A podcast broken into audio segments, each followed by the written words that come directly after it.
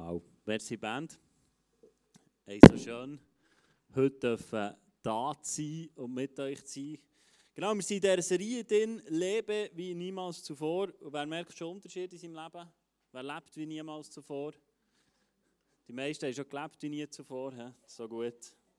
Aber es geht in dieser Serie um das Rad, um unsere Kultur, die wir haben im ICF, wo wir sagen, hey, lass uns immer wieder einen Schritt machen, weil wir glauben, Gott ist etwas am Tun in unserem Leben. Gott ist etwas am Tun in unserer Mitte, ganz persönlich bei dir, ähm, auch in unserer Kirche, unserer, unserer Gemeinschaft, aber auch persönlich bei dir.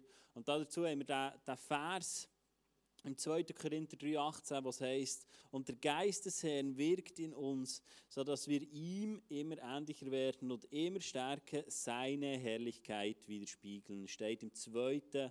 Korinther 3,18. Das ist der Vers, wo, ähm, wo einfach steht zu dieser Serie. Es gibt die fünf Lebensbereiche, die man unterteilen kann. Es ist jetzt nicht etwas mega äh, aus der Bibel raus, sondern es kommt auch aus der Schüsse, aus der Wissenschaft raus. Ich glaube, dort haben sie den den Bereich Glauben ausgrenzt, genau, aber die anderen Bereiche. Ähm, und so sind wir unterwegs. Du findest äh, auf deinem Stuhl Karten und die Karte haben wir gemacht, dass du heute einfach gut kannst aufschreiben in Celebration, wenn du merkst, hey, da hat mich etwas angesprochen, da hat etwas irgendwie äh, etwas wie mich berührt an meinem Herzen oder äh, ein Gedanke, kannst du das einfach aufschreiben, hey, wenn du online zuschaust, ähm, kannst du auch online finden, so, kannst du es ausfüllen, abladen, ausdrucken und einfach dir so Notizen machen. Hinten hat auch noch ähm, so unausgefüllte Blätter mit dem Rad. Und da kannst du eigentlich sagen, ich hocke mal her und mache mal zu jedem Lebensbereich ähm, Gedanken und kannst zum Beispiel sagen, ähm, 10 Punkte ist das Maximum, das wäre so der Lebensbereich, ist top, ich habe noch nie so viel Sport gemacht in Gesundheit, noch nie so fix äh, wie nie zuvor. Dann kannst du sagen, das ist eine 10 und vielleicht in anderen Bereichen Beziehungen, merkst du vielleicht gut, die haben durch Corona ein bisschen gelitten, haben mich ein bisschen zurückgezogen, dann ist vielleicht nur noch das 5, dann kannst du es wie ausfüllen. Und ich glaube, es ist so wichtig, dass wir nicht nur unsere Blicke reinbringen, sondern auch der Heilige Geist fragt, Heilige Geist, wie siehst du mich? Ähm, du sagst, ja gut, 10 ist ein bisschen wenig, kannst du auch sagen 100, genau, dann kannst du es noch genauer unterteilen, viel Spaß dabei. Aber das ist so der Gedanke auch hinter dem, wo man ähm, kann ausfüllen und sich Gedanken machen. Und wie gesagt, heute wollen wir uns zum Gedanken Ressourcen, zum Bereich Ressourcen Gedanken machen. Und ähm, ich habe dir etwas mitgebracht. Etwas mega Kreatives. Einfach ein Holz, genau. Das ist meine Ressource, die ich heute hatte. Nein, natürlich nicht. Ich habe dir ein paar Bildchen mitgebracht zu dem. Was sind denn Ressourcen überhaupt? Was haben wir für Ressourcen? Ähm, eine Ressource, die wir haben, ist Geld. Genau, jetzt zucken vielleicht einige schon zusammen, entspann dich, ist alles gut. Eine andere Ressource, die wir haben, ist Zeit. Du und ich, wir haben Zeit bekommen. Ich persönlich glaube, das ist unsere kostbarste Ressource. Weil die Zeit verdoppelt ist, ist sie einfach verdoppelt. Kommt nicht mehr zurück. Ist einfach It's over. Wenn Geld verdoppelt ist, das haben wir glaube alle schon gemacht, dann kannst du wieder ein bisschen mehr bügeln oder ein bisschen auf den nächsten 13 warten, dann hast du wieder Geld. So, dann kannst du es wieder verdoppeln. Genau. Oder Besitz. Wir alle haben Besitz anvertraut bekommen. Wir alle haben Besitz, Teil mehr, Teil weniger. Ich glaube, du hast immer das Gefühl, der neben dir hat mehr als du. Auch das ist normal, aber nicht göttlich. Ein weiteres ist Talent. Ich habe einfach mal Musik genommen. Wir alle haben Talent bekommen. Die einen haben das Gefühl, ja gut, meins ist jetzt nicht so ein Riesentalent.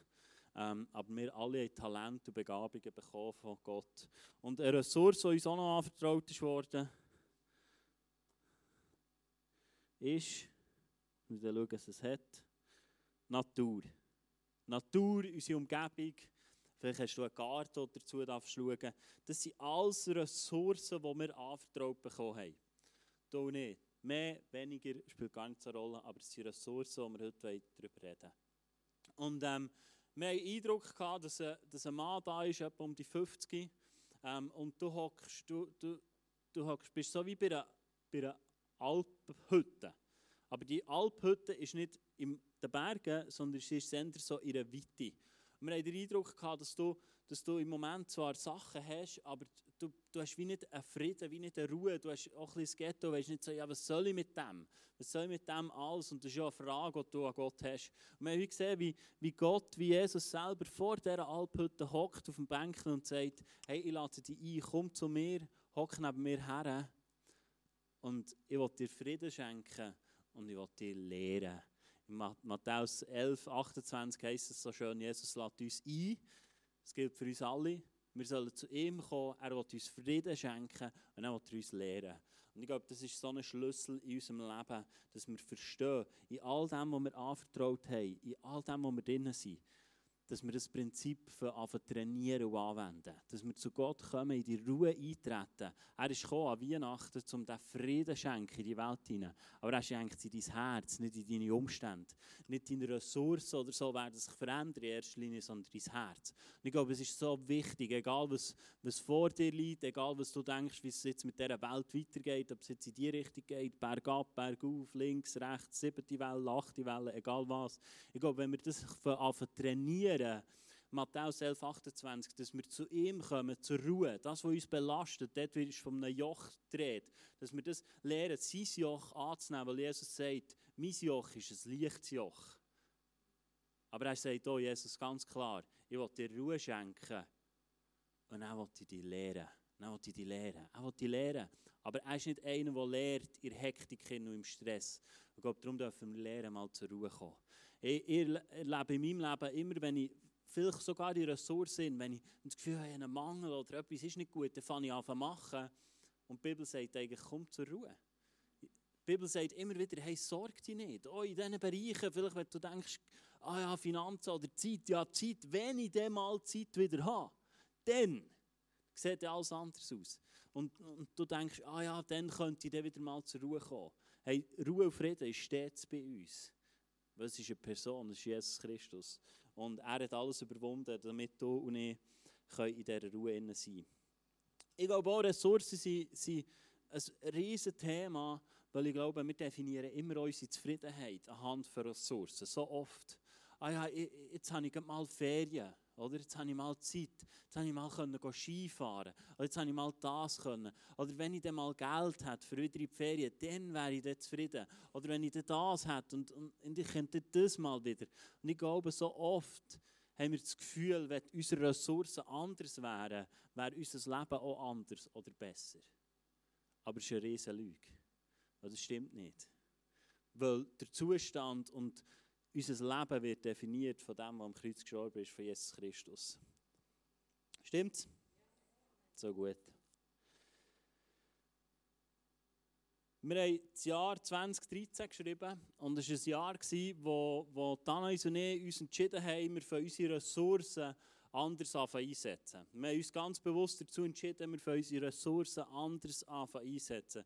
Das war äh, das Jahr, wo wir geheiratet haben. Und es war das Jahr, als ich das College angefangen habe. Ich habe im August ähm, das College angefangen, habe gesagt, okay, ich reduziere meine Arbeit auf 80 Prozent.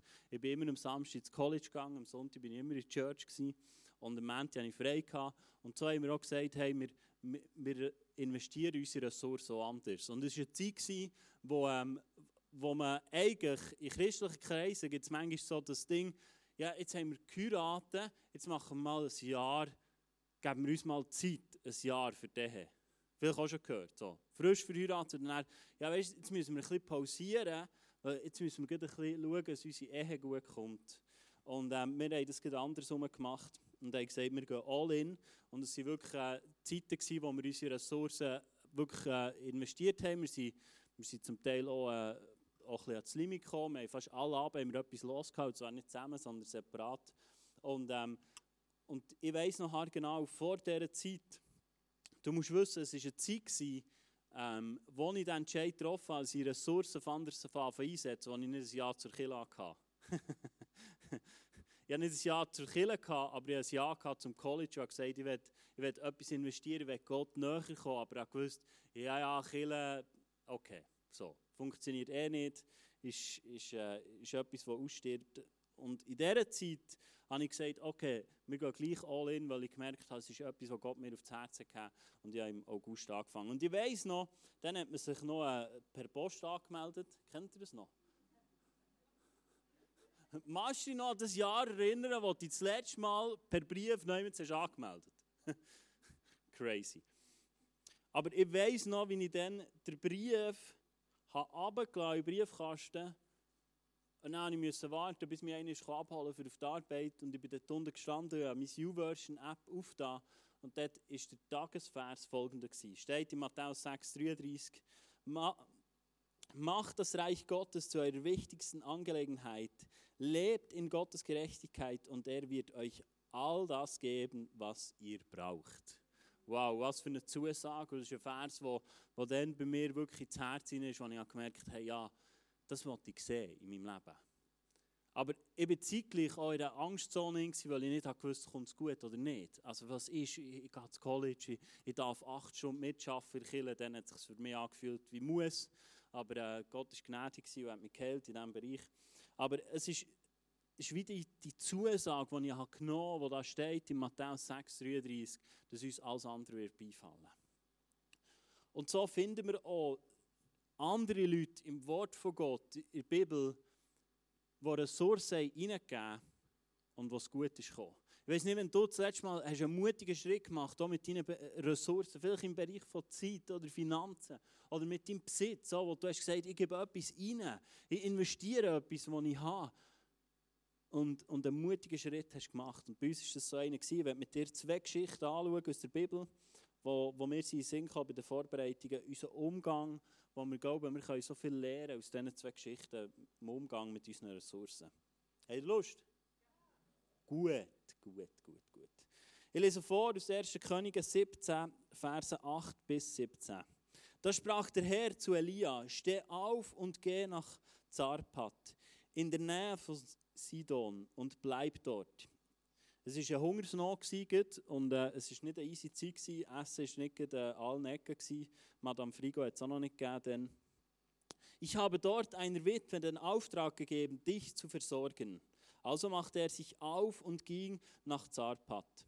Als er an den Toren der Stadt ankam, sah er eine Witwe, die Holz auflas. Und er rief ihr zu und fragte, würdest du mir einen Becher Wasser holen, damit ich trinken kann?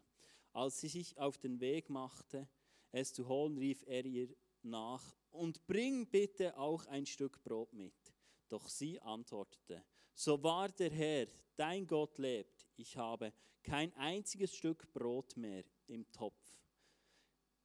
Ah, kein Brot mehr. Im Topf ist noch ist nur noch eine Handvoll Mehl und im Krug nur noch ein kleiner Rest Öl.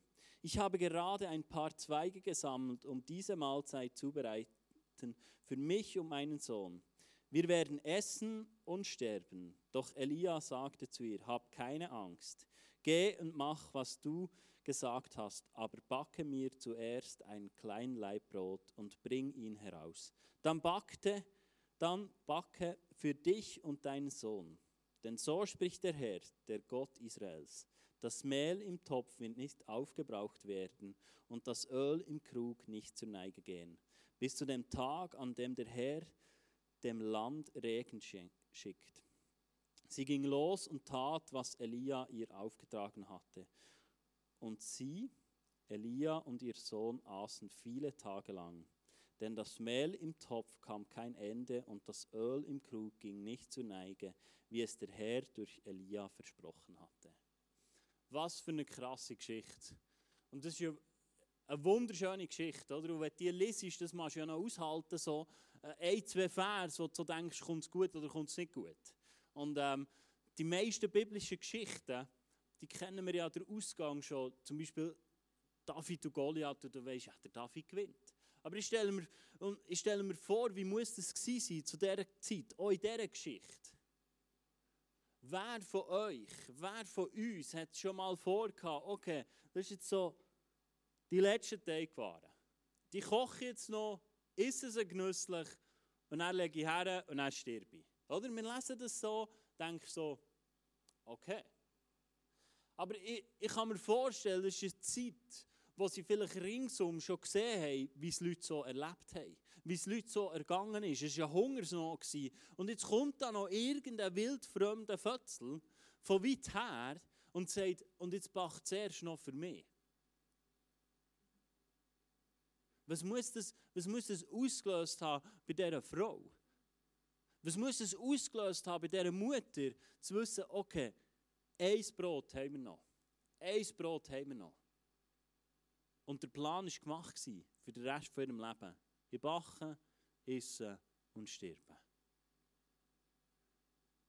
Und sie hat, sie hat ihre Ressourcen, am Ende von ihrer Zeit hat sie ihre Ressourcen eins reingeworfen.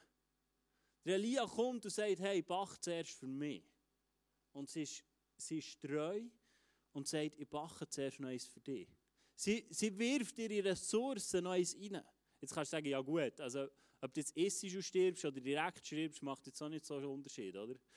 Wer früher stirbt, ist länger tot. Aber sie ist einfach treu gewesen.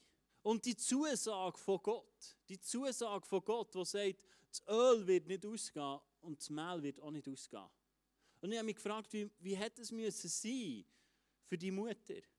Wie hätte es müssen sein bei jedem Bachen? Ich, ich stelle mir das vor, Sie hat da ihr Kübel mit Mehl drin und schaut rein.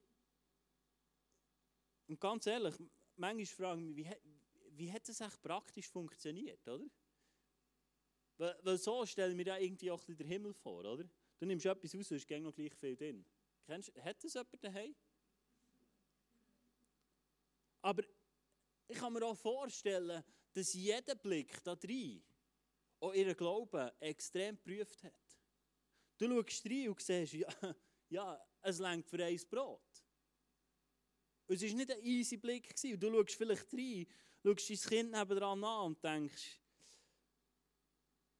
ja, wir hoffen, dass auch das noch längt. Ich weiß nicht, ob sie voller Freude hat Bach und hat gesagt, ha, heute ist wieder ein Samstag, ich habe wieder eine Zeit, etwas zu backen. Sie hat ihre Ressourcen angeschaut und hat gedacht, ich weiß es nicht. Ich weiß es nicht, ob es lenkt. Ich habe eine Zusage, aber ja, hat die Zusage? Hat die Zusage wirklich? Und trotzdem war sie gehorsam und hat es hineingegeben. Und auch im Ölkübeli hat es nicht viel mehr drin gehabt. Ich kann mir vorstellen, dass es ein Laufen im Glauben jeden Tag war. Jedes Mal, wenn sie Bach hat, hat sie, wie grosszügig hat sie echt hineingegeben? Wie grosszügig hat sie echt reingelehrt? Hat sie echt wirklich die richtige Menge drin Oder hat sie schon angefangen halbieren? Hat gedacht, komm, ich probiere mal. Ob vielleicht ein Brot auch mit der halben Menge von Öl gut kommt. Ich schaue doch einfach mal. Oder ist sie frisch, fröhlich einfach da bei ihrem Brot und gesagt, ja gut, entweder längt es oder nicht, mal schauen. Was für Emotionen müssen da dahinter gesteckt sein? Und wir lesen die Geschichte manchmal so simpel und denken, ah ja, coole Geschichte, ja, mal, mal, mal, die haben noch coole Zeug erlebt, so das Öl ist nie ausgegangen und das Mehl nie. Aber ist es nicht in unserem Leben manchmal schon so, dass Gott uns vielleicht ruft, zum Ressourcen hineingeben? Und wir uns fragen, ja wirklich, aber es längt doch knapp für mich. Es längt doch knapp für morgen. Es längt doch knapp für heute. Also wie soll ich reingeben? Vielleicht, wenn du deine, deine Ressourcen von Finanzen anschaust und denkst, ja gut, unser Budget längt einfach Gott. Oder du dir überlegst, hey, meine Ressourcen vor Zeit, ja, die ist schon mega aufgebraucht. Also weißt du, da habe ich nicht mehr mehr zu geben. Und vielleicht ruft dir Gott auch in einem Bereich, wo du genau weißt, eigentlich wäre es dran, dort meine Ressourcen neu zu verändern. Und was mich beeindruckt ist an dieser Geschichte, die Witwe, sie war treu und Gott hat etwas Wunderbares daraus gemacht. Etwas Wunderbares aus ihren Ressourcen daraus gemacht. Nicht nur, nicht nur zwei Leute haben davon leben sondern drei Leute. Das beeindruckt mich so an dieser Geschichte. Eine weitere Geschichte steht im 2. Könige 4, 1 bis 7. Eines Tages kam die Witwe, es ist eine andere Witwe, eines Prophetenschülers zu Elisa und klagte, mein Mann, dein Diener, ist tot. du weißt, wie sehr er den Herrn geachtet hat. Doch jetzt kommt der Gläubiger und droht meinen beiden Söhne als Sklave mitzunehmen. Was kann ich für dich tun? fragte Elisa. also, hat er zugelassen oder hat er nicht zugelassen? Also, da ist eine Frau, eine Witwe mit zwei Kindern und ihr Mann oder sie als Familie noch Schulden gehabt. Und der, der, der sein Geld sie schuldig war, ist gekommen und gesagt, jetzt musst du Kohle geben. Sonst nehme ich deine zwei Kinder mit. Und Elisa fragt, was willst du? ja, äh, also ist ja klar. Also, weißt du, was ich meine? Was waren wir?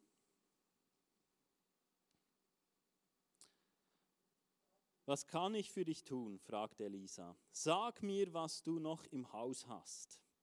Deine Dienerin hat nichts mehr, nur einen Krug Öl, antwortete sie. Da befahl Elisa ihr, geh und leih dir von deinen Freunden und Nachbarn so viel leere Krüge wie möglich. Dann geh mit deinen Söhnen in dein Haus, schließ die Tür hinter euch, gieß das Öl in die Gefäße und stell sie beiseite, wenn sie voll sind. Sie tat, was er ihr befohlen hat. Ihre Söhne brachten ihre leeren Gefäße und sie füllte eines nach dem anderen. Bald waren alle Behälter bis zum Rand gefüllt. Bring mir noch einen Krug, sagte sie zu einem ihrer Söhne. Es ist kein mehr da, antwortete er. Und in diesem Augenblick versiegte das Öl.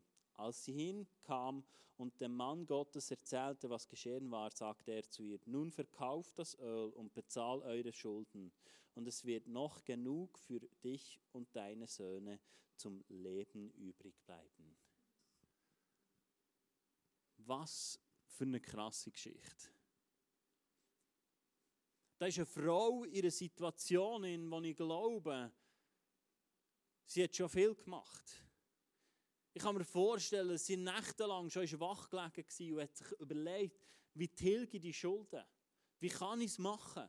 Und vielleicht war es nicht mal die erste Androhung von diesem Gläubiger, der gesagt hat, sonst nehme ich deine zwei Kinder mit und mache sie zu Sklaven, wenn du nicht tilgen kannst. Und da geht sie zu dem Prophet, zum Elisa und sagt, was soll ich machen? Und er fragt, was hast du daheim? Ich glaube, es ist eine Frage, die uns, die uns Gott immer wieder stellt. Was hast du? Was hast du? Was hast du? Und schau, die Frau sagt, ich habe nichts daheim. Aussend ein Kübel Öl.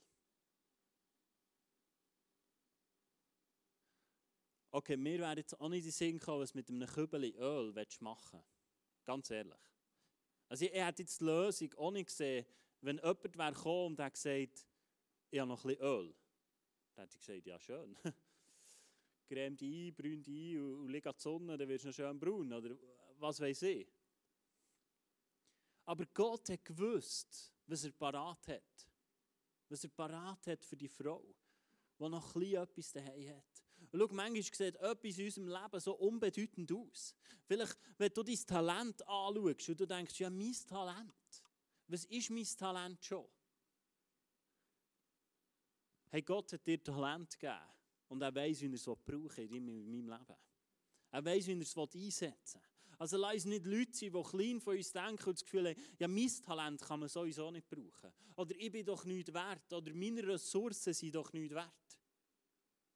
Weil anhand von diesen zwei Geschichten sehen wir, dass, dass unbedeutende Sachen zu etwas Grossem werden. Und ich glaube, genau so ist Gott. Er will Sachen, die vielleicht unbedeutend sind, wirken in unserem Leben, wo er wieder ein Gewicht gibt, in meinem Leben. Gott sucht nicht nach den grossen Sachen. Er sucht nach den treuen Leuten, die ein treues, ihm hergegebenes Herz haben. Und so ist es so bei dieser Frau. Und auch diese Geschichte liest sich wieder wunderschön. Aber ganz ehrlich, wären du und ich so entspannt davongelaufen? Und die Frau, die Schulden hat, macht erneut Schulden. Siehst du es? Weil sie hat sich Töpfe ausgelehnt. Sie ist zu ihren Nachbarn und hat gesagt, gib mir noch einen Topf. Und ich kann mir vorstellen, dass sie vielleicht ihren Kindern noch gesagt hat, hey Jungs, ihr seid Männer, wir wissen, bekanntlich Männer laufen am liebsten nur einig und nehmen einfach alles irgendwie in die Hände, dass sie nur einig müssen laufen. Ich kann mir vorstellen, dass sie diesen Jungs noch gesagt haben, hey, lauft lieber nur einig mit einem Topf, dass ja mit ja nichts kaputt geht, damit wir nicht noch mehr Schulden haben. Und gleichwohl läuft sie im Glauben, vielleicht im ganzen Dorf rum und sammelt Töpfe auf irgendeine Art. Aber was für Stimmen sind vielleicht ihren entgegengekommen? Was willst du mit meinem Topf? Für was brauchst du meinen Topf? Und sie haben ja selber nicht gewusst, was sie genau ma müssen machen müssen. Ja, wir sammeln jetzt einfach mal Töpfe. Und wie viel haben sie eigentlich gesammelt? Ich kann mir vorstellen, dass sie im Hinterdrein Sicherheit denkt, hätte ich doch noch mehr. Hätten wir doch noch mehr. Ich habe irgendwo auf einem Ästrig hätte ich noch einen gehabt. Und sie holen die Töpfe, sie gehen ins Haus schließen die Tür und fangen das Öl eingießen in einen Topf nach dem anderen. Einen nach dem anderen. Und ich kann mir vorstellen, dass die Frau manchmal hat reingeschaut und denkt, keine Ahnung. Ich habe nicht mal gewusst, wie ich die Illustration illustrieren sollte. ja, also gießen und gießen und gießen und gießen. Es, es wird nicht weniger. Und, und was für ein Moment muss das sein für die drei Personen? Was für ein Moment muss das sein, wo sie einfach schütten? Und ich kann mir vorstellen, dass ihre Söhne sagen, Mami, was machst du da? Wer bist du? Und sie gießt und sagt, komm, bring noch das Töpfchen, komm, bring noch das Töpfchen, komm, bring noch. Und sie ist im Gießen und Gießen und Gießen. Und irgendwann sagt einer von den Jungs, wir haben nichts mehr. Und ich kann mir vorstellen, dass es vielleicht ein Moment war, wo die Mutter aufschaut und überall Töpfe sieht, die voller Öl sind. Und wir wissen schon, was sie damit gemacht hat. Aber ich kann mir vorstellen, dass sie sagt, ja jetzt, jetzt habe ich fangen Öl. Also soll ich jetzt irgendwie die am, am, am Gläubiger anschießen oder, äh, oder soll ihn einölen? Oder, oder es war ja einfach Öl. Und sie geht zurück zu Melissa und sagt, ja jetzt habe ich es. Jetzt habe ich viel. Und jetzt? Und er sagt, verkauf es. Und du wirst die Schulden begleichen und davon leben. Hey, wie krass ist das? Wie krass ist das, was da Gott hat daraus gemacht Und Gott macht erneut den Überfluss. Gott macht erneut den Überfluss in dieser Situation. Er, er gibt nicht so viel, dass einfach ihre Schulden mal erledigt sind. Er schenkt Versorgung darüber aus. So ist er. Johannes 10,10 10 heißt, Gott ist gekommen, um ein Leben zu schenken im Überfluss. Jesus ist gekommen, um ein Leben im Überfluss zu schenken. Aber wie hart muss es gewesen sein, die Frau? Ich kann mir vorstellen, wenn es ein kleines Krügel war, da ein grosser Topf ist und du leerst es rein und sie hat vielleicht gedacht, ja gut, wenn jetzt das rein leer ist, einfach der grosse Topf versaut und ich habe den definitiv nicht mehr. Das war ja noch das Einzige, was sie hatte. Und kennst die Gefühle, die Emotionen. Vielleicht, wo du sagst, ja, wenn ich das auch noch hergebe, dann habe ich das definitiv nicht mehr. Wenn ich meine Zeit noch hergebe, wenn ich das noch hergebe, dann habe ich das definitiv nicht mehr.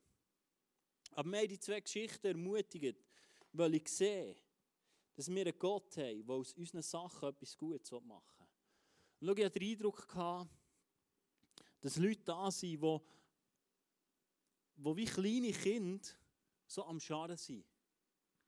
Und, und so nehmen. Und wir wie das Gefühl haben, wir müssen schauen, dass wir nicht zu wenig haben. Kennst du das? Bei uns geht es so, wenn Salami auf dem Tisch ist. Geh mal nehmen und einfach ins Teller. Kennst du das?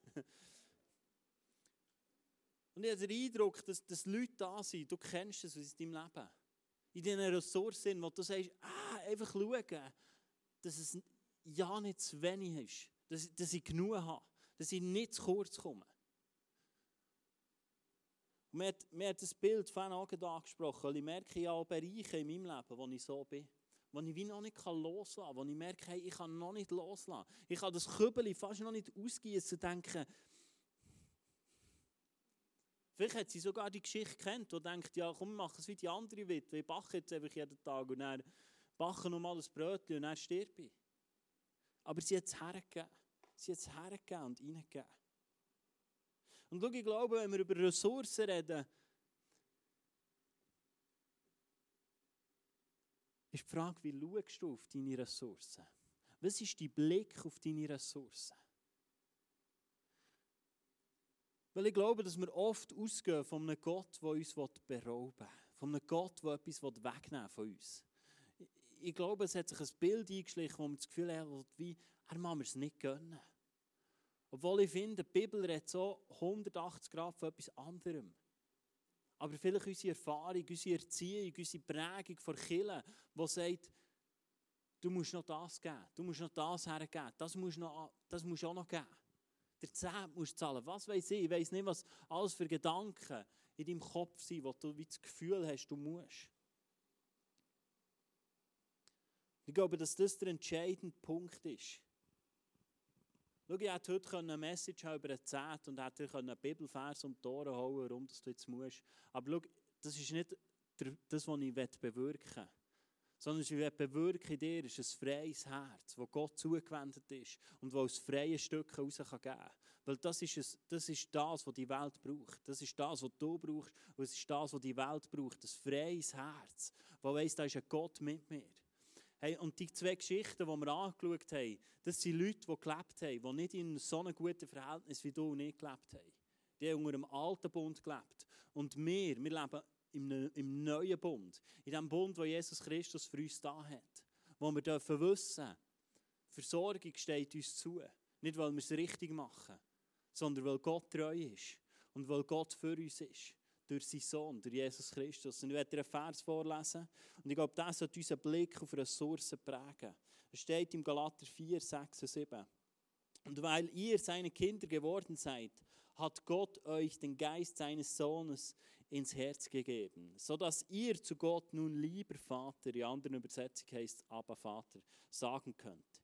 Jetzt seid ihr keine Diener mehr, sondern Kinder Gottes. Und als seine Kinder gehört euch alles, was ihm gehört. Gott hat es so bestimmt.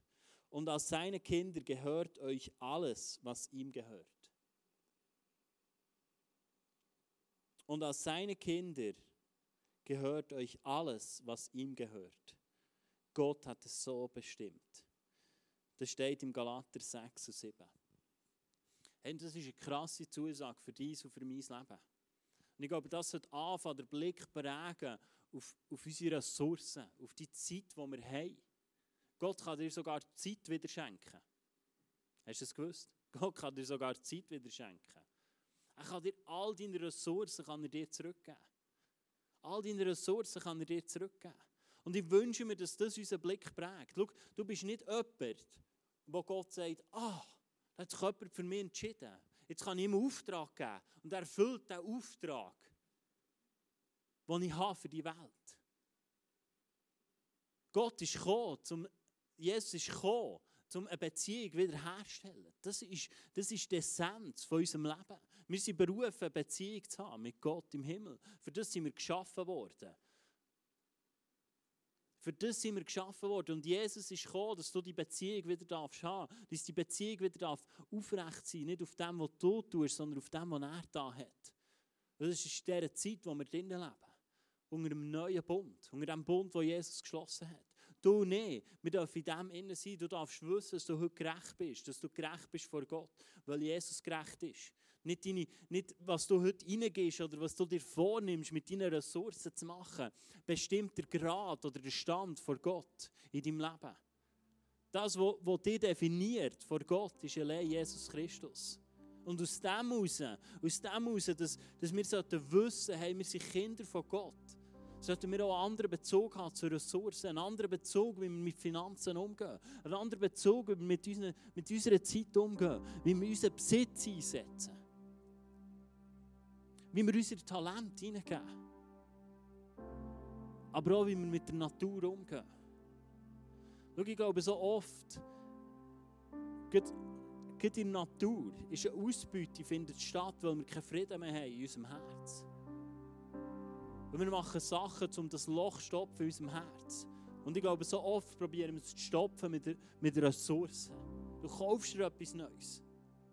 Du sagst, ich muss mal wieder in die Ferien, dann. Oder du sagst, ich muss noch ein bisschen mehr haben. Wenn ich dann mein, mein, mein Haus habe, dann ist es gut. You Dreamer Vergiss es. Vergiss es. Das Haus macht keinen Unterschied im Frieden von deinem Leben. Der Einzige, der Frieden in dein Leben hineinbringt, ist Jesus Christus. Und das ist bedingungslos und das ist gratis. Du darfst einfach heute sagen, es ist nicht gratis. Es ist nicht gratis. Aber ein anderer zahlt. Und das ist Jesus. Und das sollte unseren Blick prägen. Wie wir umgehen mit Ressourcen. Unser Umgang mit Ressourcen. Und wir haben den Eindruck gehabt, wie Gott heute hier will, will die Leute wieder einen Ring aufstecken. Wieder einen Ring herstecken an ihre Hand. Und schau, der Ring steht für Autorität. Für Autorität, die wir haben in Jesus. Und wo der verlorene Sohn ist zurückgekommen zu seinem Vater, sagt er, hol mir ein Gewand, steck ihm einen Ring an und gib ihm Schuhe. Und der Ring steht für Autorität. In der Bibel steht es so dafür, dass du unterschreiben kannst. Dass du Sachen entscheiden im Sinn von deinem Vater. Hey, und das kannst du. Das kannst du. Jesus vertraut dir das an. Und sagt, hey, du darfst in meinem Namen, gang um mit deinen Ressourcen in meinem Namen. Nimm die Autorität ein über deine Ressourcen. Und ich werde dir noch etwas, etwas vorlesen, wo, wo mir so wichtig ist, in Matthäus 6,33, der Vers, den ich vorhin schon vorgelesen habe. Macht das Reich Gottes zu eurem wichtigsten Anliegen. Lebt in Gottes Gerechtigkeit und er wird euch all das geben, was ihr braucht. Und schau, so oft wenden wir das an. Ich glaube, auch Pastor missbrauchen den Vers so oft, dass es heisst, du musst zuerst nach dem Reich von Gott trachten. Und dann wird dir alles andere beifallen. Oder? Wenn, wenn, du das machst, wenn du zuerst für die sorgst, oder wenn du zuerst für das Reich von Gott, dann wird es dir beifallen. Das ist nicht eine Gnadenbotschaft, sondern es ist eine Botschaft, die knechtet. Und das ist nicht die Wahrheit. Weil in diesem Vers heißt es, tracht zuerst nach dem Reich von Gott und nach seiner Gerechtigkeit. Nach der Gerechtigkeit, die kommt von Jesus Christus, die er dir auferlegt hat. Er hat dich gerecht gemacht. Nicht wie du umgehst mit Finanzen macht dich gerecht. Nicht wie du umgehst mit Zeit oder mit Besitz oder mit Talent oder mit der Natur macht dich gerecht. Ich sage nicht, es ist nicht wichtig. Lass uns Leute sein, die verantwortungsbewusst leben. Aber wenn du dich anklagst, weil du in der Vergangenheit gefühlt mit Finanzen falsch bist umgegangen oder mit Zeit oder mit deinem Talent, das ist nicht ein göttlicher Gedanke. Weil du bist gerecht in Jesus vor Gott.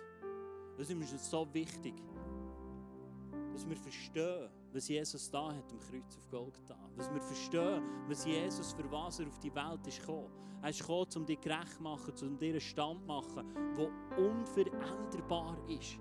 Die Stand vor Gott ist unveränderbar. Er ist nicht antastbar. Und das hat uns beflügeln in unseren Ressourcen. Dass wir können sagen ja, ich bin gerecht in Jesus und ich fange jetzt an, einen mutigen Schritt machen. Nicht, wenn der Tod an die Türe klopft, sondern schon vorne. Schon vorne. Dass wir sagen, hey, ich will mutig sein. Ich will mutig sein. Schau, vielleicht ist es dran, dass du dir vornimmst, der Zehnte anfangen zu zahlen. Ich persönlich glaube, dass der Zehnte ein Prinzip ist, ein göttliches Prinzip. Aber es ist auch Teil aus dem alten Bund. Im neuen Bund sollen wir alles geben. Vielleicht bist du froh, wenn manchmal im alten Bund kannst leben kannst. Aber es ist nicht gut. Der alte Bund ist nicht gut. Der neue Bund ist gut. Halleluja. Aber dort sollen wir alles geben. Unser ganzes Leben.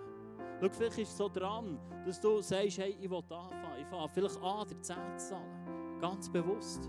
Und vielleicht macht es etwas mit deinem Herz. Dann nimm Leute an die Seite, die, können, wo du mit ihnen anschauen und sagen, hey, ja, ich will, ich will. Aber es kostet mir etwas, dass ihr zusammen hinschauen dürft. Vielleicht merkst du, hey, es ist dran, mehr Zeit oder Anfangszeit in die Kirche, ins Reich von Gott zu investieren. Und das Reich von Gott ist grösser als die Kirche. Aber vielleicht ist die Kirche dein Startpunkt, wo du sagst, hier fange ich mal an. Aber auch dein Arbeitsplatz ist das Reich von Gott. Dort, wo du bist, ist das Reich von Gott. Und dass du sagst, ich fange an, das bewusst zu investieren. Vielleicht dein Besitz. Vielleicht das nächste Mal, wenn du in die Ferien gehst, lass dein Auto nicht daheim stehen, wenn du im Flüger gehst. Dann lehn es jemandem aus, dein Auto. Oder deine Talent. Hey, fang an, deine Talente einzusetzen. Im Reich von Gott. Und ich, ich, ich glaube, Kirche ist so ein guter Ort, wo wir unsere Talente einsetzen können. Ein geschützter Rahmen, wo wir einfach mal, nicht eine geschützte Werkstatt, ein geschützter Rahmen, wo wir einfach unsere Talente reingeben können, wo wir anfangen können. Und Gott wird es multiplizieren und er wird es vermehren und er wird etwas Gutes daraus machen. Oder auch, auch in irgendwelchen Bereichen, dort wo Gott zu dir redet. Dass wir es einfach reingeben dürfen, unsere Ressourcen. Ich, als ich ein kleiner Bub war, das ist schon lange her, ich war gar nicht so klein. Nein. Aber als ich, als ich Teenager war, dann habe ich mir gewünscht, dass ich mal, mich hat Lichttechnik fasziniert. Und ich habe mir dann mal ein Buch gekauft und habe das angefangen lesen und ich habe null verstanden. Ich habe keine Blasse gehabt, ich bin nicht rausgekommen. Vielleicht hat es an meiner Lesefähigkeit gelegen oder am Autor, der das Buch geschrieben hat. Aber es war etwas, was mich fasziniert hat, Lichttechnik. Und irgendwie habe ich das auf die Seite geräumt und gedacht, ja komm. Und Gott hat, das, Gott, Gott hat den Herzenswunsch gesehen. Und, und heute bin ich heute darf ich unter anderem das, die technischen Sachen im Lichtbereich auch leiten. Es ist etwas, was ich mir immer gewünscht habe. Aber ich habe es auf die Seite gelegt. Und ich habe nach dem Reich von Gott getrachtet. Und heute merke ich, hey, es ist etwas, was mir Spass macht. Es ist etwas, was mich begeistert, mich fasziniert. Und heute darf ich es machen. Und es ist etwas, wo Gott Tür hat aufgetan, wo Gott seine Hand hat geführt, wo er mich geführt und geleitet hat. Und schau, ich wünsche mir, dass wir Leute sind, die sagen, ich fange einfach mal an einem Ort an. Und ich sehe auch nicht killen, dass du mal anfängst und dann bist bis ans Lebensende. Hier. Sondern anfangen, trainieren, vorwärts gehen, Schritte gehen, kleine Sachen lernen, damit Grosses daraus entstehen Und ich glaube, weitere Ressourcen, die ich bei dir ansprechen möchte, und ich glaube, das löst einiges aus bei, bei, bei einigen. Bei einigen löst es etwas aus, genau. Schau, ich wünsche mir auch, dass wir eine Kirche sind, die offen und ehrlich erzählen, was Gott im Tun ist, weil auch das ist eine Ressource, die wir haben. Dass wir einander erzählen was Gott im Tun ist. Dass wir Leute werden, die sehen, was Gott im Tun ist. Dass wir es auch einfach einander sagen dass wir das einander immer wieder sagen hey, Gott hat das da in den letzten Wochen. Gott hat das da in meinem Leben. Das ist eine Ressource, die wir haben. Und Gott führt, ruft uns sogar dazu auf, wir sollen Zeugen sein. Und schau, es geht mir nicht darum zu drängen, aber es ist etwas, was Gott tut. Und wenn du etwas hörst, was Gott tut in einem Leben von jemandem, dann weckt das Glauben in deinem Leben. Und das brauchen wir, dass wir das einander anstecken dürfen. Stang doch auf.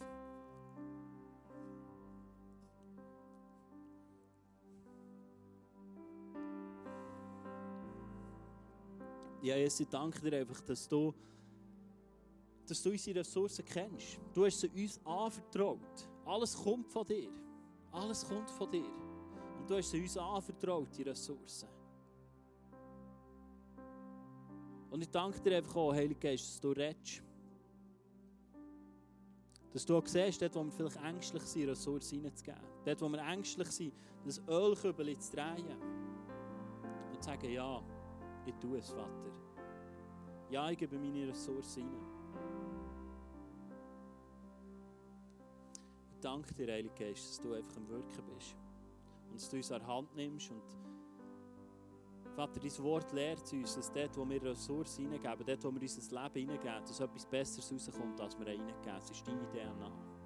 Wenn wir uns hineingeben, wenn wir unser Leben hineingeben, wenn wir unsere Ressourcen hineingeben, du wirst es besser machen, als das, was wir hineingeben können.